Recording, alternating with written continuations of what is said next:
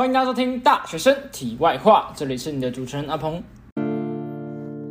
欢迎大家又回到这个阿鹏陪你聊聊天的单元哦。最近呢，天气已经慢慢变冷了，不知道大家有没有感受到呢？对我自己是，呃，早上上课，像是有早八或早九的课，都特别的爬不起来，然后整天可能上课都会没什么力气，回家就很想睡觉。不知道大家是不是也是这样？那在今天这集呢，要跟大家聊聊最近很红很夯的剧，就是我们的《华灯初上》。那为什么呢？我会开始看这部剧。其实这部剧在我们念传播的人的眼里来说，我觉得他打的广告是打的真的是非常大，然后也打得非常成功。他让我就是他让我一个从来没有用 Netflix 的人开始使用 Netflix 这个网站这个平台。虽然大家可能会觉得说，哎，你念传播，你居然都没有看过 Netflix，但是。没错，我就是没有用过嘛。对，但是我的确是为了这部剧，所以才去启用了我的账号，然后来就是为了看短短这八集的《华灯初上》哦。对，那为什么它会很吸引我呢？第一个，它设定的话题啊，跟它设定的一些主角跟新闻，都带来很多很多的话题性，而且一波接一波。不论是它演员的阵容啊，或者是它设定的背景是呃。以前的台湾，然后甚至有一些说什么剧情、什么演技很好的一些新闻，不断的在呃，可能在一些户外看板啊，或者是你在大众媒体都有不断的去看到，所以呃，真的是有堆叠出我的好奇心哦。好，那我也在昨天，对，应该是昨天我把这部剧看完了。那今天就会来跟大家聊聊《华灯初上》这部剧。那这一集节目呢，我会预计分为上下半场，上半场呢会针对还没有听过。还没有看过的听众来说一下，呃，这部剧我看完自己的感受，然后以及呃推不推荐，该不该看，你可以从我上半场的分析里面去。嗯，分析你自己对这部剧有没有兴趣，你该不该去看？那下半场呢，我则是会针对看过的朋友们来讨论剧情。所以，如果你不想被我剧透，不想被我爆雷的话，你听完上半场之后就可以先离开。我大概中间会留三到五秒的空档时间，让大家有时间来关掉，然后不要被我爆雷哦。那如果你已经是看过整部剧的朋友，你也可以留下来把这个把这集听完，然后也可以来跟我分享一下你的想法跟看法。好，那这集开始喽。好，在这部剧《华灯初上》的呃一开始呢，它是用一个死亡案件当开头。哎，可能你会听到这边就觉得说，哎，不是说不爆雷，那么一开始就说有人死了。但是呃没有错，虽然它是一个小爆雷，但是我觉得这个无伤大雅，因为它就是在第一集的第一幕，对，它就是作为一个开头，作为一个影子。对，所以其实这个没有关系。如果你要看的话，你也是第一眼就看到这个，不会对你的观影体验造成任何影响哦。对，那它这部剧呢是用一个死亡案件当开头，然后用这个框架呢去包装一个大故事，呃，然后再去叙说这个第一季的剧哦。对，那它是怎么包装的呢？呃，它有点像是会让观众呢去当柯南的感觉，让你通过每一集每一集的。呃，那些人物的互动啊，那些的故事，那些的交谈，然后让你去猜，哎，在第一集出现的死者是谁？所以他出他运用的手法算是一个倒叙法，但是他的倒叙倒的有点，就是他的时空会跳来跳去啊，对，但是你认真看的话，你还是知道他在演什么的。对，那它每一集呢，可能都会出现一到两个事件，然后让你觉得，哎，死的，一开始你会觉得，哦，死的一定是 A 或是 B 啦，但是你后来可能看到中间的时候，哎，A、B、C、D、E 都有可能死掉，那你就会在一集一集里面去猜测，然后去臆测到底他的死因是什么，那死的是谁，那又又会是谁把他杀掉的？对，所以其实如果你是很喜欢看这种。呃，类似推理啊、柯南的剧的话，我会觉得蛮推荐的。好，那先说一下这部剧的背景，它是在叙说一个一九八几年的故事，也就是七十年代的台北，所以很多人看的时候可能会呃很有代入感嘛。对我自己是觉得很有代入感，因为会看到一些我们都熟悉的地方，例如说他会提到万华那边的什么豆干错啊。苍寮啊，甚至他如果要表现出很高级，他可能会拍到在东区的福华大饭店啊。对，很多地方是呃台北人就是一看就知道哦，这个背景是在台北拍的。对，那他的角色设定呢，也比较是一般人不会去接触到的，然后一般大众会去好奇、想要去窥视的一些角色，比如说他的呃主轴是绕着酒店来转的，对它的这部剧的主轴呢，它是里面的主角大部分都在光伊卡里这家的日式酒店。那它里面的主角包括了很多来消费的中产阶级，那它也包括了很多外国文化，因为伊卡里这家酒店就是一个日式的酒店，对，然后也包括了很多底层文化，就是什么样的人会来这种酒店上班，那他们都有自己什么样的苦衷，可能是呃有什么样的身份或是什么样的背景，让他们需要到酒店上班。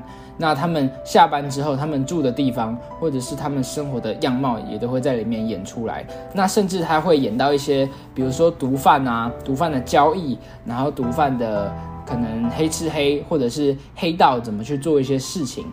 然后比如说赌场这些，其实他们都会演出来。就是他角色设定是设定在我们一般大众不会去看到的一些面相，然后进而勾起你的兴趣。那我认为这点他是有做到的。好。那在这部剧呢，我把它分为优点跟缺点。那在优点的部分，我觉得它是呃很有代入感，它真的是可以让我们看见到那个时代的人们是如何的生活。就像我前面说的，代入感的部分呢，因为它真的是全程都是讲中文嘛，因为是台湾的剧，然后背景也是台北，所以那个代入感其实是比较容易的。但是有一些地方，比如说他的职业或者是他的背景。可能会让我们无法代入的原因是，现在的观念跟以前很多都不一样，所以里面说的有一些话，你听起来会有一点不舒服。但是，呃，如果你知道那是以当时七十几年代的台北去看的话，你可能就可以比较理解哦。那我们也可以在这个剧里面看到。嗯，剧里面的人们是如何生活的？就是你有钱的人怎么生活，你没有钱的人怎么生活，或者是社会上的人是怎么在白天做一件事情，晚上做另外一件事情。对，然后还有你也可以看见社会底层跟那些中产阶级，让他们在见面啊，他们交织而成的故事。对，然后你在这部剧里面呢，它整个呃痛调是比较低的。它整个心情啊，会把你的心情带到比较一个低的地方。那你可以在剧里面看到很多的呃情绪的传达，包括了可怜、可恨或者是可悲哦。好，那在缺点的部分呢，就是呃，我觉得它的时序跳跃的有点容易让人混乱，就是它可能在很多幕它都会先打一个日期上去，但是你可能就要去想，哎，这个是什么时候？这个是什么时候？那前后有没有接得起来？对，但是其实你在边看的时候会边有这种想法，但其实你把它全部看完，你会其实看得懂啊。你就是把日期遮起来，你其实是看得懂的。只是我觉得它那个日期虽然说看起来应该是要来帮助你更了解，但是我觉得那个日期打上去反而让我觉得更混乱。好，那第二个缺点就是我觉得它不是一个爽戏，就是你在看的时候你很难放松，就是我会觉得需要蛮有，应该是需要。一些精神跟力气去把它看完的，所以我前面，呃，都是一天看两集，一天看两集，然后最后一天一次把三四集这样看完。对我不会想要熬夜一次把它看完，因为它对我来说心里会是有一些压力的。对，因为它有很多像我前面讲的，它有需要你去推理啊，会去猜测，或者是它有很多一些突如其来的情绪跟你没有想过的事情会发生，所以它。对我来说，不是一个可以放松观看的一个爽戏，这是我对我来说是一个小缺点，就是没办法很开心的把它看完。那你在看的时候，情绪说不定也会比较低落。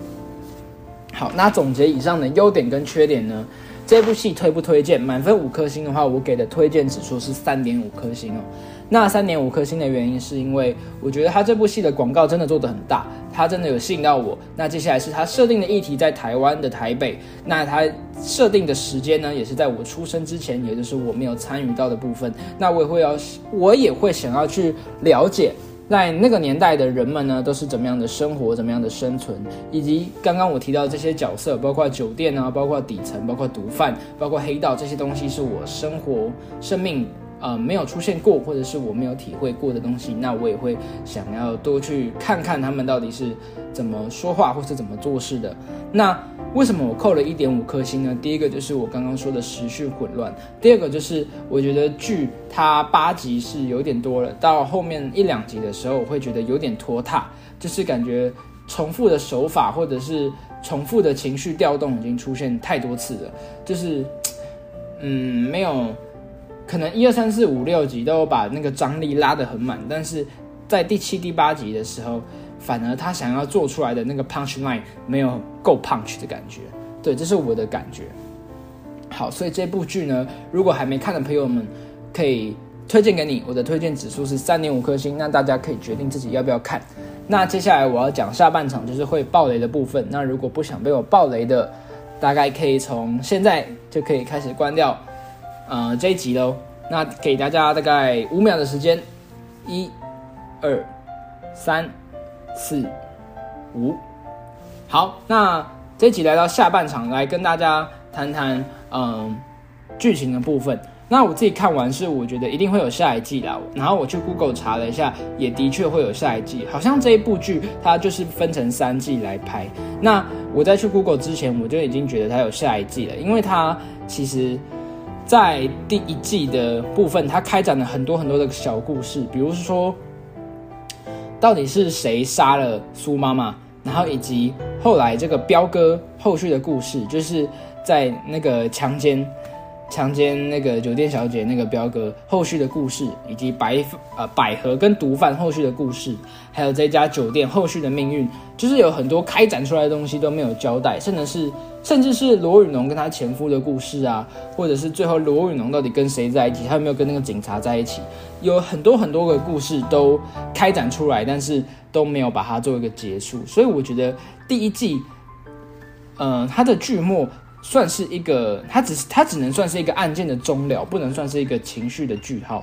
对他感觉还有很多很多的东西在拼凑，可能现在演到的只有二十趴，甚至是三十趴哦。那在尾巴呢，他留给大家的悬念跟猜测，很明显的，大家第一个想到一定是谁是杀掉苏妈妈的凶手。那我觉得他用的手法跟剧的开头是一样的，因为在你看完八集之后，你就会知道。呃，其实酒店里面每个人，包括百合啊、爱莲、阿纪、罗斯，甚至是江汉，都有可能是杀掉这个苏妈妈的凶手。就是感觉谁都有机会。那其实我昨天在洗澡的时候也在想这个问题。那我心里大概已经有一两个答案了。但是这边呢，就先不跟大家说我心里面的答案是谁。这部分也留给大家自己做猜测。那大家觉得会是谁呢？如果大家有些什么特别的想法，也可以留言让我知道，或是回馈给我。然后有想要更深入讨论这部剧的拍摄手法啊，或者是运镜，或者是这个剧情的走向，也都可以私信我，跟我呃交流一下。对，那这集就跟大家分享到这边，大家拜拜。